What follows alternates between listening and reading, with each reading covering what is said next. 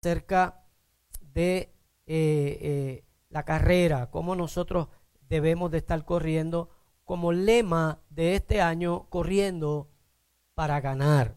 Amén. Y decía el miércoles, ¿cuántos estuvieron el miércoles? Decía el miércoles que este, más que un lema, debería convertirse en una declaración profética para nosotros.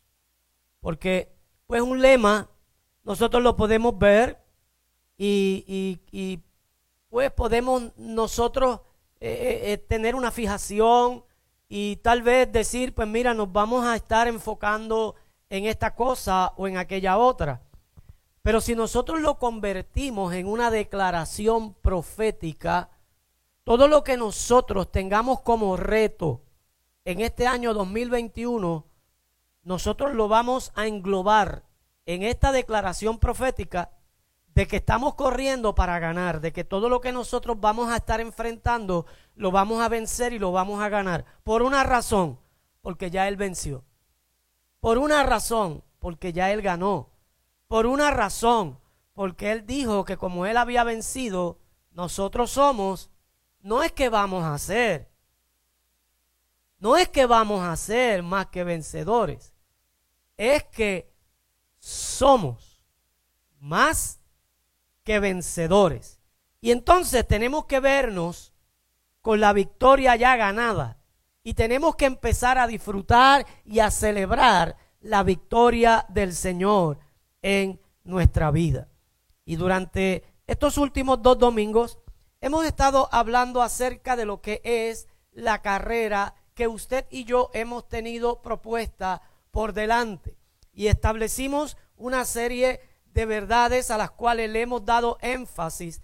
Y una de ellas es que el que está envuelto en esta carrera es porque ya aceptó a Cristo como Señor y Salvador personal de su alma. Es porque ya eh, eh, de alguna forma ha rechazado toda oferta que el mundo le hace. Y hemos ya pasado de muerte a vida en el nombre del Señor Jesucristo. Pero es bien importante que también nosotros podamos entender que esto nada tiene que ver con la salvación, porque si hoy una persona se convierte a Cristo y por alguna razón fallece en el momento, ya no tuvo que demostrar nada. ¿Sí o no? Porque en el momento en que se acepta a Cristo como Señor y Salvador personal, después que usted lo hace de corazón, usted sale de aquí, muere en un accidente de tránsito, nadie tiene que decir nada, pero Él no dio fruto. ¿Ve? Él no dio fruto. Porque la salvación, amado hermano, es eh, eh, lo gratuito, lo que Dios nos da a través de Cristo Jesús y nosotros en una confesión de fe aceptamos esa salvación. Y una vez nosotros en esa confesión de fe aceptamos esa salvación, entramos a la carrera. Porque nada ha cambiado en la vida de una persona que en ese momento acepta a Cristo como Señor y Salvador personal de su alma. Por eso es que el Evangelio que se vende diciendo ven a Cristo para que ya no tenga más problemas, no es cierto. Los problemas estarán, las dificultades estarán, los insabores de la vida los vamos a seguir encontrando y es importante que nosotros aprendamos a correr la carrera que se nos ha sido propuesta.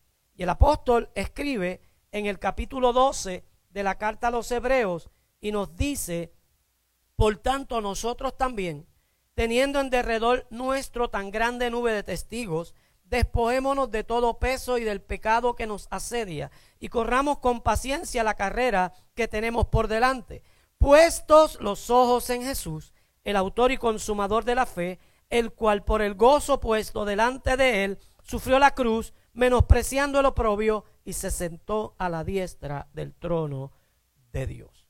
Nosotros una vez leemos esta escritura, una vez nosotros miramos la forma en la cual el apóstol nos va animando para que nosotros podamos correr con paciencia la carrera que se nos ha sido propuesta, nosotros no podemos perder de vista el inicio de esta carta, que algunos teólogos la consideran como un bosquejo de un sermón, como un bosquejo de una enseñanza más que una carta. Y es bien importante entonces que nosotros miremos el inicio de esta carta, el inicio de la recomendación que el apóstol que le escribe trae.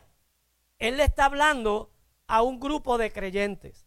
Ese grupo de creyentes son como hebreos. Por eso es que esta carta va dirigida a quienes? A los hebreos. No a los judíos, a los hebreos.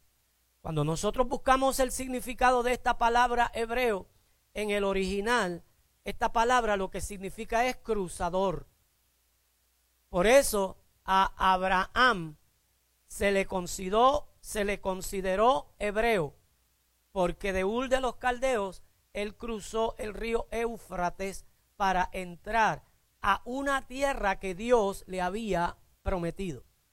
Y el, y el autor de esta carta comienza a hacer unos señalamientos muy importantes, recordatorios. De hecho, nosotros tenemos que mirar eh, el conocimiento que este escritor tiene acerca del pueblo de Israel, tiene acerca de la ley, tiene acerca de los profetas, de la forma y la manera en la cual este eh, escritor despliega todo su conocimiento para hablarle a un grupo de creyentes que está en una transición, que están cruzando, están cruzando de una manera de creer, están cruzando de una forma de pensar a otra, de una manera de creer a otra. Están dejando atrás una religión que ellos conocían para adoptar una nueva religión que se le está eh, manifestando, que, que se le está siendo revelada. Y es bien importante que nosotros vayamos entendiendo esto porque a la vez que nosotros lo entendemos, nosotros vamos a comprender que esta carta también trasciende a nuestro tiempo, que esta carta también trasciende a nuestra experiencia. Y el apóstol aquí comienza a hablar acerca de la problemática y los errores que se cometieron cuando Moisés saca al pueblo de Israel, a los judíos de Egipto, los problemas que confrontaron en el desierto, las incertidumbres que vivieron,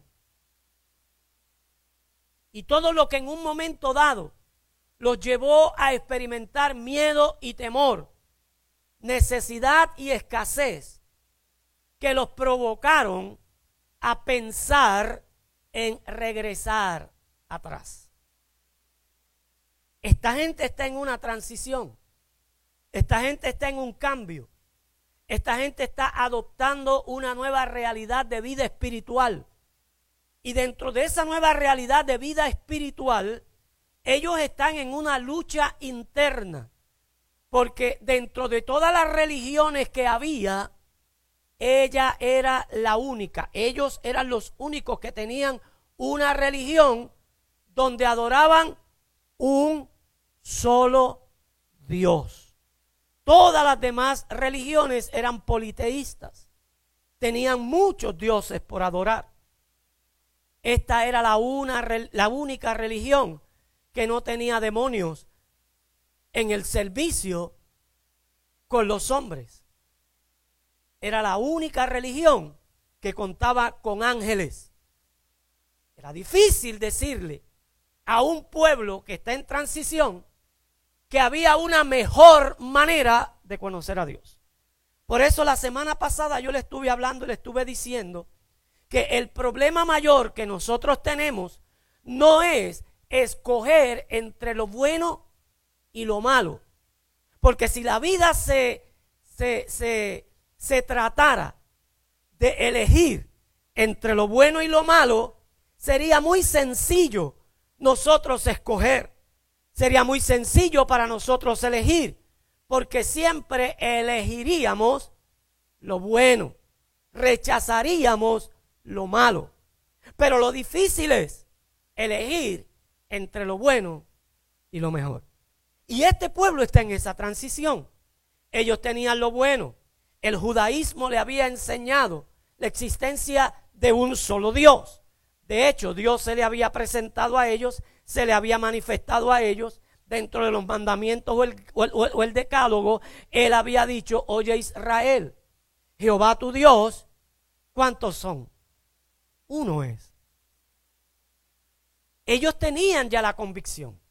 Su religión les enseñaba que, que, ellos estaban en buen camino. El cristianismo ahora despliega una serie de, de, revelación que fueron ocultas en el Antiguo Testamento. Y como fueron ocultas en el Antiguo Testamento, ahora para ellos es algo nuevo, pero a la misma vez es algo chocante. A la misma vez se convierte en algo difícil para ellos eh, eh, procesar. Pero están en esa transición. Están en el proceso de cambio. Están en el proceso de adaptarse, en el proceso de adaptación. Pero fue en el desierto, cuando ya el pueblo de Israel había caminado, había visto las señales, el mar rojo se había abierto.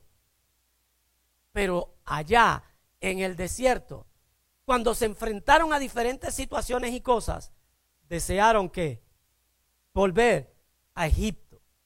Y es importante que usted entienda que a veces también nosotros entramos en encrucijadas de nuestra vida que nos detienen y nos hacen pensar a veces de manera y forma equivocada. Por tanto, usted y yo hoy tenemos que mirar lo que el apóstol que escribe a esta, en, en esta carta a los hebreos que trasciende a la iglesia de Tosa y trasciende a la iglesia de todos los lugares donde está enclavada parte del cuerpo de Cristo. Nos hace un señalamiento, nos da una recomendación y a la misma vez nos anima para que nosotros vayamos entendiendo la importancia de cómo correr esta carrera. domingo pasado dijimos que era con paciencia. Y que esta paciencia lo que significa es que nosotros desarrollemos resistencia para nosotros poder vencer todo lo que el enemigo nos propone. ¿Cuántos saben que el enemigo nos propone muchas cosas? Y es importante que nosotros estemos bien preparados para evitar que nosotros caigamos en las propuestas del el enemigo. Y el apóstol Pablo nos dice cómo debemos correr esta carrera. Y nos dice que esta carrera es hasta el final. No es hasta que yo me canse. Es hasta que termine. Es hasta finalizarla. Y Él nos llama, nos dice que nosotros tenemos que tener nuestra mira puesta en el Señor porque Él es nuestro ejemplo. Él no es un ejemplo. Él es nuestro ejemplo. Él no es un ejemplo. Él es el único ejemplo. Y esto es bien importante que nosotros lo tengamos eh, eh, eh, en, en consideración. Porque nosotros no estamos mirando muchos ejemplos. Ni tenemos muchos ejemplos para seguir. Tenemos que seguir el único ejemplo que Dios nos ha dado. Y ese ejemplo se llama Jesús. Y tenemos que poner nuestros ojos en Jesús. Y poner nuestros ojos en Jesús no es mirarlo. Poner nuestros ojos en Jesús no es contemplarlo. Poner nuestros ojos en Jesús es eh, que nosotros estemos fijamente con nuestra vista puesta en el Señor, mirándolo solo a Él y sin mirar ninguna otra cosa y a nadie más. Puestos los ojos en Jesús. Cuando usted va manejando su vehículo, usted va mirando hacia dónde? Hacia el frente. Porque si usted se distrae, ¿qué puede pasar? ¿Ah? ocasionar un accidente. Puede ocasionar un accidente mortal. Yo creo que yo le he hecho ejemplos a ustedes en un sinnúmero de ocasiones para que nosotros entendamos hacia dónde nosotros nos dirigimos. Nadie camina hacia el frente mirando para atrás. Porque las veces que la gente ha caminado hacia el frente mirando para atrás, ¿qué ha pasado? Yo me acuerdo cuando yo era más jovencito que ahora. Yo iba de camino a la escuela intermedia. Como yo vivía en el área urbana, pues yo no, yo no cualificaba para la transportación escolar. La transportación escolar solamente era para el área rural, para los campos. Pero yo me cogía casi media hora a pie de mi casa a la escuela intermedia. Y me acuerdo bien un día que voy caminando por la acera y voy mirando hacia abajo. Y mirando hacia abajo me encuentro con uno de esos eh, eh, postes de letrero que dicen el número de carretera y qué sé yo qué. Y en ese mismo instante, cuando voy llegando a ese letrero, levanto la cara y me dio un golpe tan fuerte que las ganas que tuve fue de regresarme para mi casa. Porque cuando usted camina, usted tiene que estar mirando su objetivo. Y esto o a esto es lo que se refiere el apóstol que escribe esta carta. Que yo siempre eh, le he acuñado esta carta al apóstol Pablo por el contenido de esta carta, el estilo que tiene esta carta la forma en la cual el apóstol Pablo escribe en muchas ocasiones acerca del deporte eh, y, lo compara con, la vida del creyente. Y, aunque, aunque la Biblia no, no, no, no dice quién le escribe, los padres de la fe, los estudiosos de, la, de las Sagradas Escrituras nunca pudieron definir quién había escrito esta carta, solo Dios lo sabe yo pues se la atribuyo al apóstol Pablo. No estoy pecando en eso, ni estoy mintiendo con eso, eh, eh, pero pues es, mi forma de pensar. Y el apóstol Pablo utiliza esta frase de que tengamos los ojos puestos en Jesús. En otras palabras, él dice, tú no puedes permitir que nada, absolutamente nada, te desvíe la atención hacia lo que tú estás persiguiendo. Tú tienes que estar bien claro, tienes que tener tu mirada fija, fijar tu vista solo en Él, sin mirar otra cosa o a alguien más. ¿Por qué? Porque hay tantas cosas que nos distraen en la vida y que tienen el potencial de desenfocarnos, ¿sí o no? Son muchas las cosas, muchas las cosas en esta vida que nos pueden desenfocar muchas cosas en esta vida que pueden hacer que nosotros desviemos la atención del Señor, del que está sentado en el trono.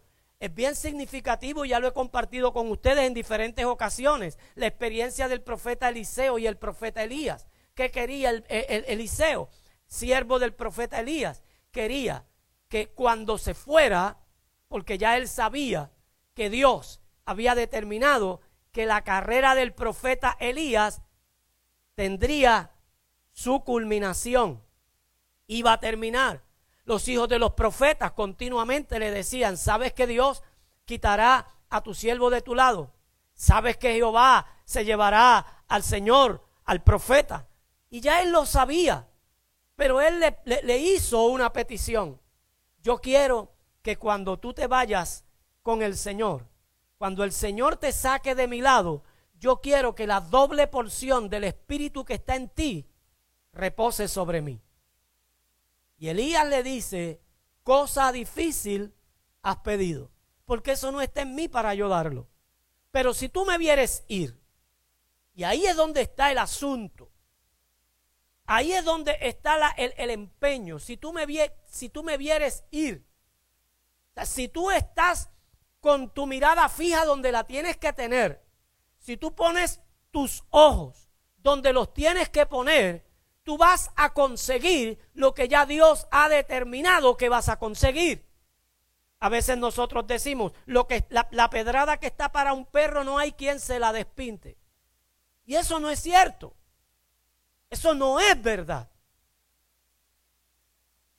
O sea, a ti no te van a pasar cosas porque ya el destino determinó que te vayan a pasar. Hay cosas, y yo diría que la gran mayoría de las cosas que nos suceden no es por destino, sino es por malas decisiones. Y usted y yo tenemos que entender que hay muchas cosas que nos pueden llamar la atención en nuestro caminar y nos pueden hacer que nosotros nos desenfoquemos del plan y del propósito que Dios tiene para nosotros para que nosotros podamos alcanzar lo que Él tiene como promesa para nosotros. Y un día, cuando ya estemos en su presencia, nos vamos a dar cuenta de tantas cosas que nosotros dejamos de disfrutar en este planeta, en nuestra vida, porque nosotros quitamos nuestra mirada del Señor en muchas ocasiones y porque nosotros tomamos malas decisiones en muchas ocasiones. Y créame, yo creo, no sé, que ya después yo no las necesito para disfrutarlas, porque Él las tenía para que yo las disfrutara ¿dónde? Aquí, porque aquí era que me hacían falta. Allá no me van a hacer falta. Aquí era porque aquí me iban a hacer falta. Y dice aquí el profeta, si tú me ves ir, entonces el darte la doble porción del Espíritu, eso le corresponderá a Dios. Y dice la Biblia que Elías fue arrebatado al cielo en un torbellino. Pero antes de ser arrebatado al cielo en un torbellino, un carro de fuego apareció. Y ese carro de fuego que apareció con unos caballos de fuego encendido separó a Elías de Eliseo. Y Eliseo no quitó su mirada de Elías, porque había una condición. La condición es, si me ves ir al cielo.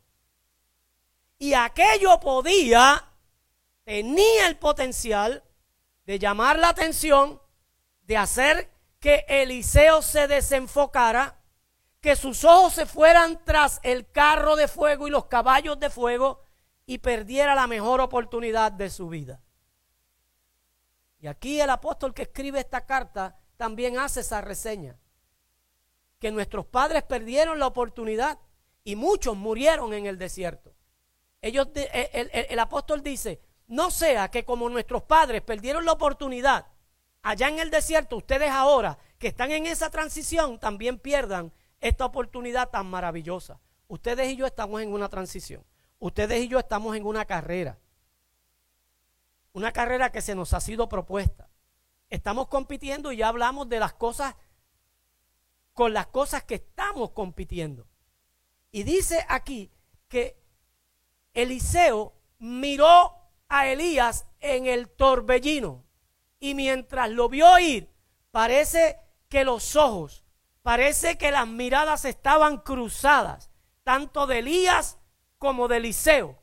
Y mientras Elías era arrebatado al cielo en el torbellino, dejó caer el manto y cayó a los pies de Eliseo. A Eliseo no le importó el carro de fuego, ni los caballos de fuego. Él tenía una meta. Él quería un premio. Yo no sé qué te interesa a ti. Yo no sé qué es lo que realmente a ti te importa. Yo no sé qué es lo que tú estás persiguiendo. Yo no sé qué es lo que tú tienes por objetivo.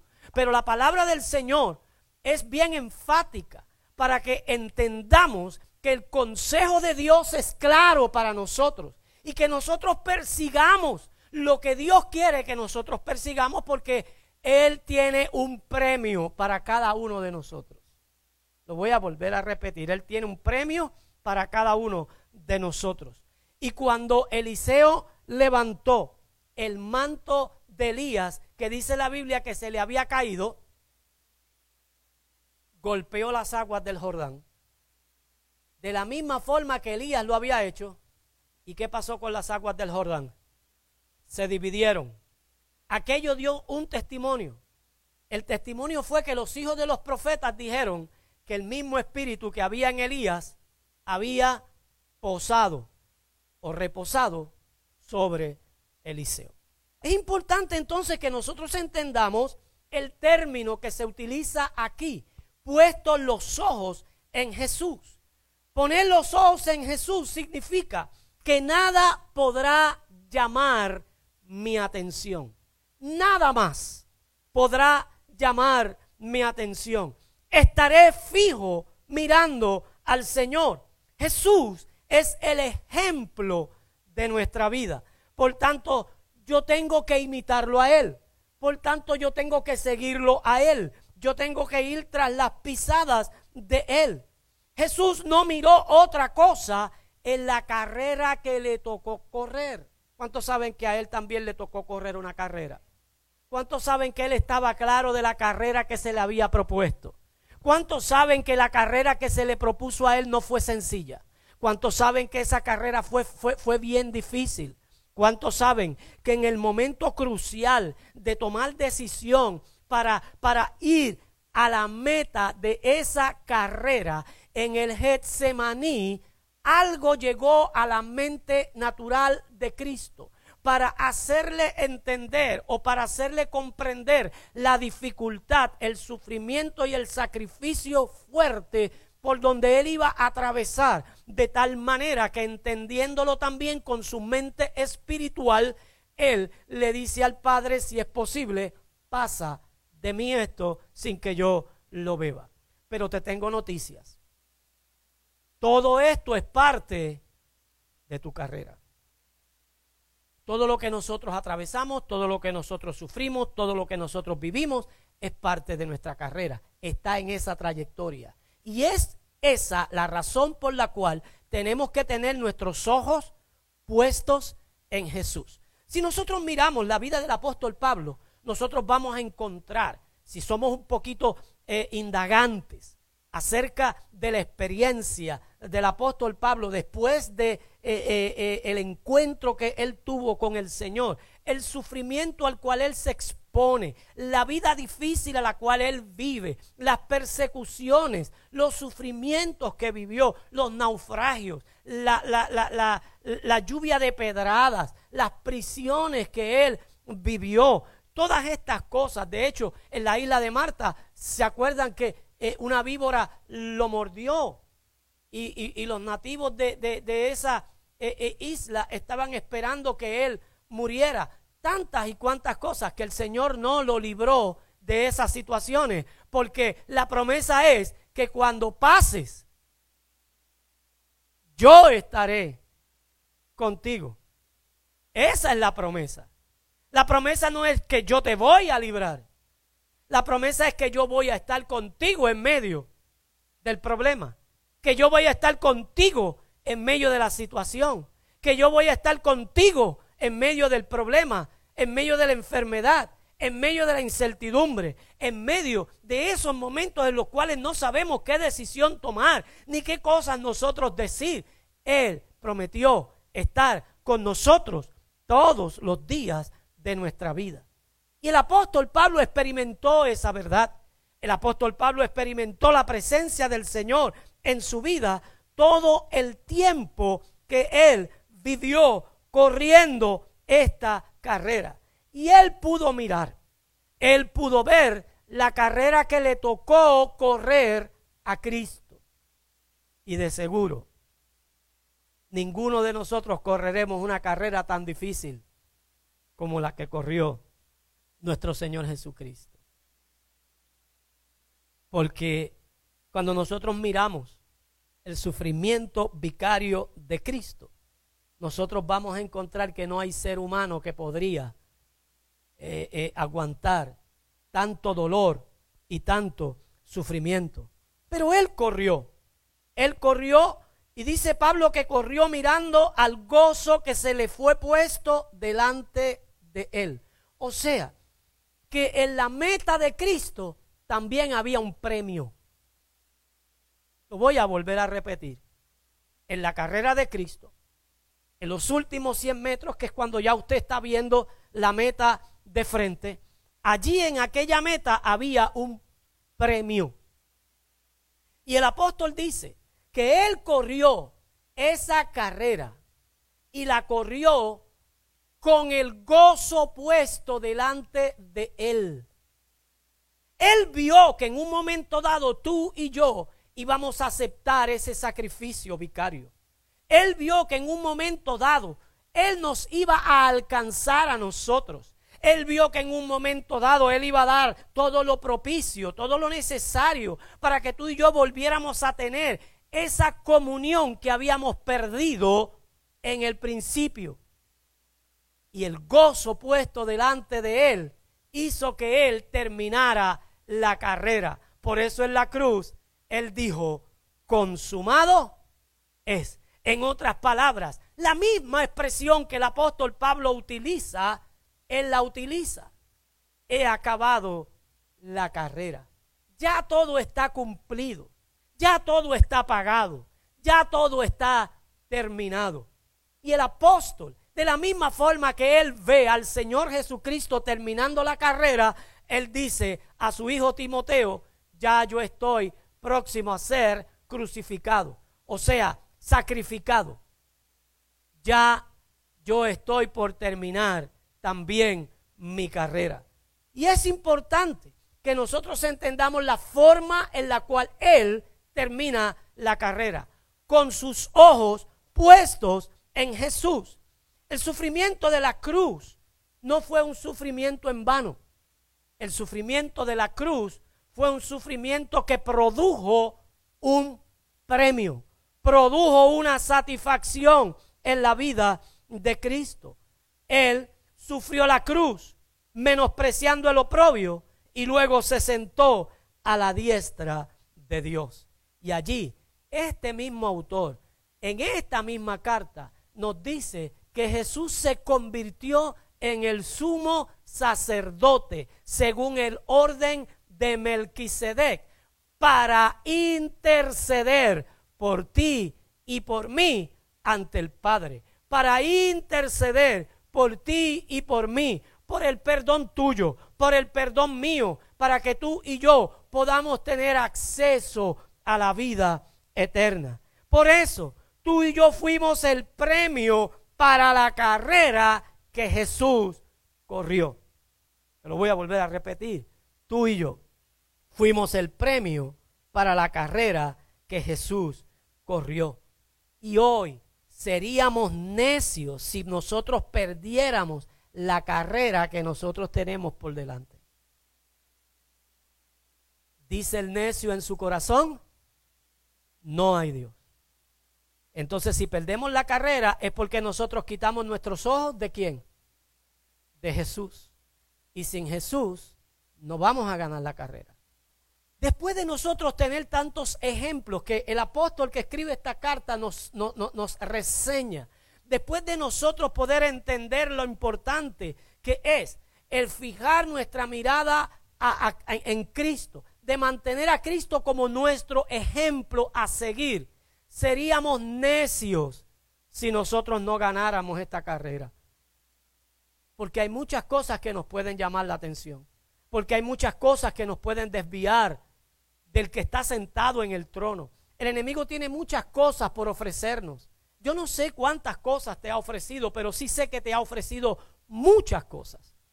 Yo no sé cuántas cosas el enemigo ha puesto para distraerte, pero sé que ha puesto muchas cosas.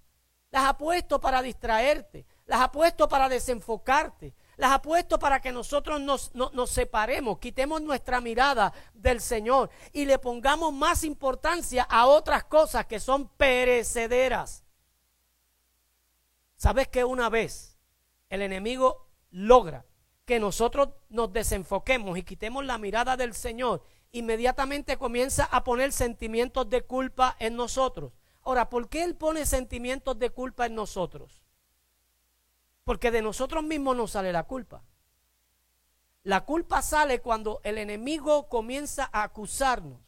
¿Sabes por qué? Porque ya él está acusado. Él está acusado. Pero Él no puede acusarnos. Porque Cristo es el, el, que justifica.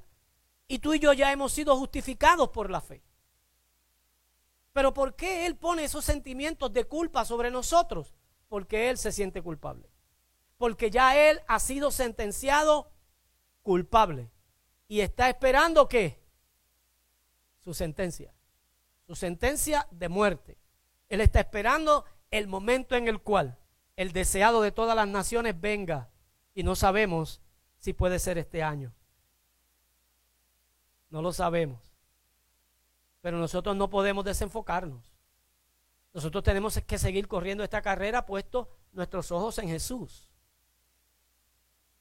Porque el enemigo sabe que ya su sentencia está echada sobre él y le espera un lago de fuego por toda la eternidad. Que dice el Señor que, lo preparó para el diablo y sus ángeles. Él está culpable.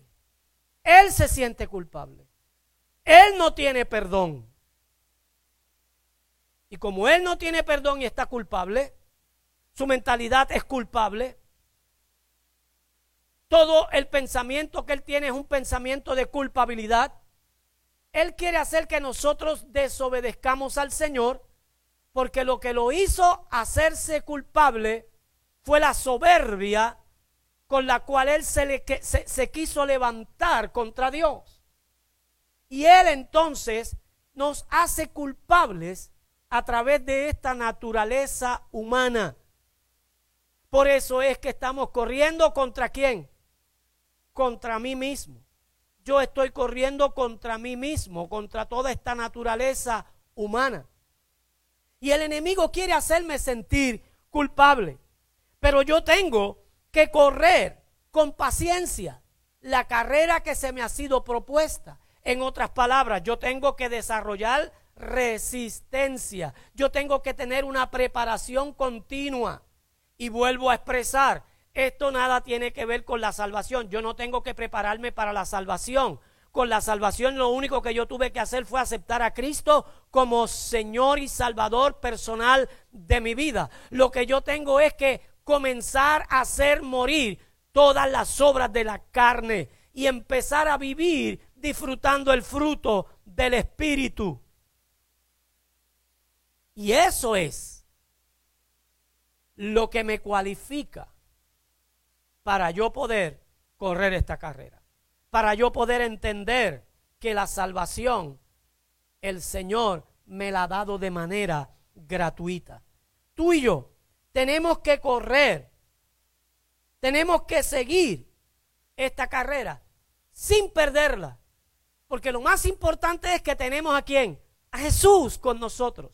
Jesús está de nuestro lado y el ejemplo de todos los héroes de la fe que nos presenta también este escritor de esta carta, lo tenemos ahí. Tenemos todo el ejemplo de todos estos héroes de la fe que corrieron, que vivieron, que experimentaron, lo mismo que tú y yo estamos viviendo y experimentando. Y ellos fueron vencedores. Tenemos ese ejemplo ahí. Seríamos necios si nosotros perdiéramos esta carrera. Seríamos necios. El apóstol Pablo dice, ay de nosotros si nosotros menospreciamos una salvación tan grande. El mundo nos puede ofrecer tantas cosas que a nuestros ojos y a nuestra naturaleza humana son buenas. Yo decía eh, eh, domingos atrás que que el, problema del pecado es que el, pecado gusta a esta naturaleza humana. Y que por eso es que tenemos que correr contra esta naturaleza humana, negándonos a nosotros mismos. Por eso es que el Señor decía, aquel que quiera seguir en pos de mí, niéguese a sí mismo, tome su cruz cada día y sígame.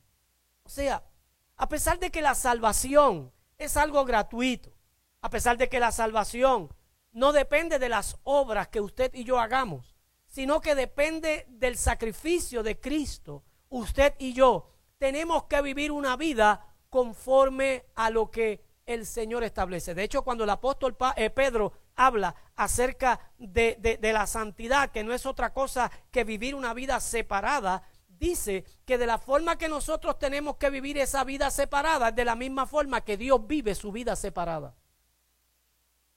Él dice que nosotros tenemos que vivir la santidad como Dios la vive. Y tal vez usted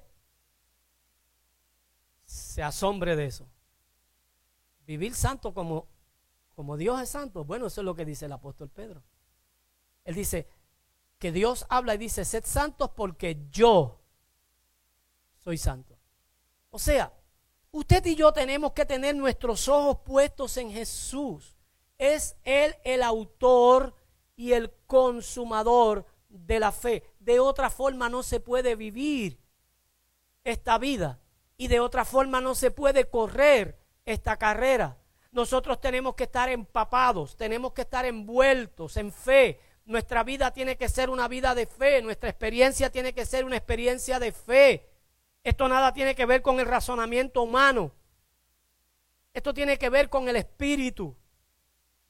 Esto tiene que ver con una decisión espiritual. Porque hay muchas personas que son altamente intelectuales que no tienen al Señor. Pero también conozco muchas personas que no son altamente intelectuales que tampoco tienen al Señor. Y hay muchas personas que son altamente intelectuales que tienen al Señor. Porque esto no tiene que ver con el razonamiento, esto no tiene que ver con lo intelectual que nosotros podamos ser o lo menos que podamos ser. Esto tiene que ver con abrir nuestro espíritu. Esto tiene que ver con nosotros aceptar esto por fe.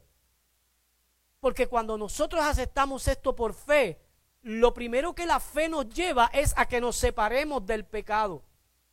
Pecado que nos asedia. Yo decía que esa palabra es que nos enreda.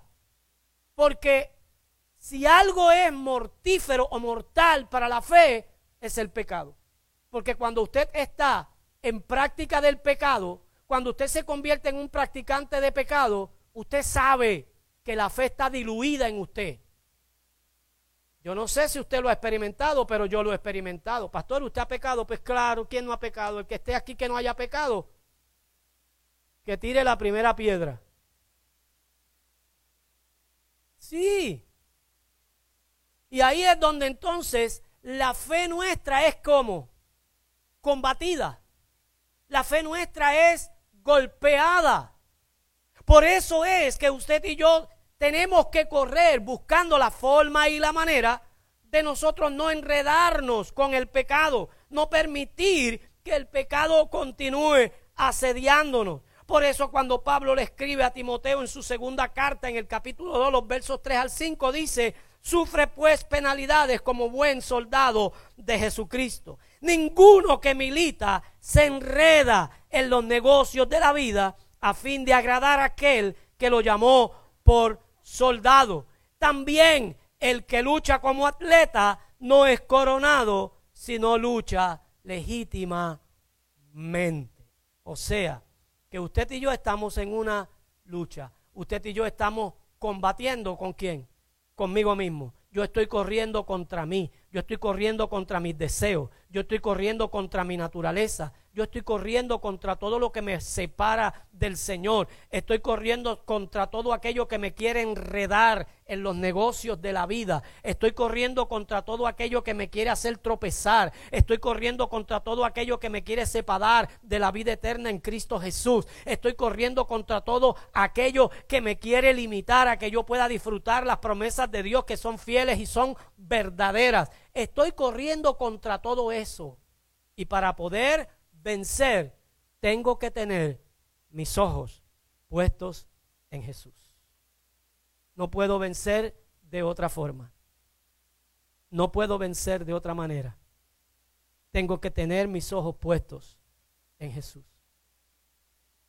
Seríamos, después de nosotros tener tanto ejemplo, mire,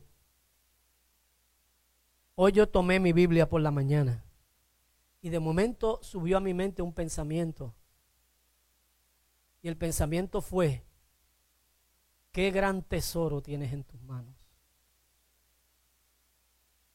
Qué gran tesoro tienes en tus manos.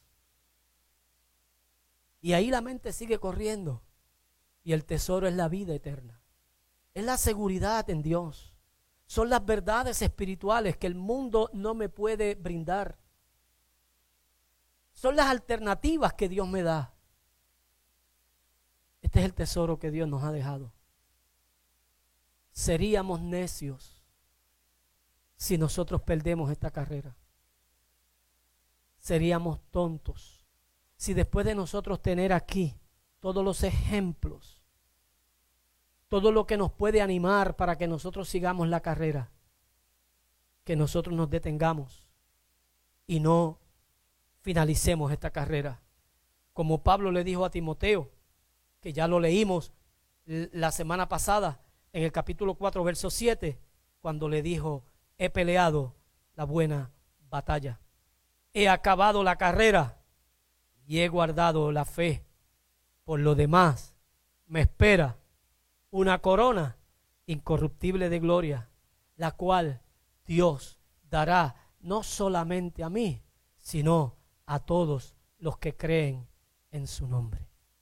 Que tú y yo corramos con paciencia para ganar.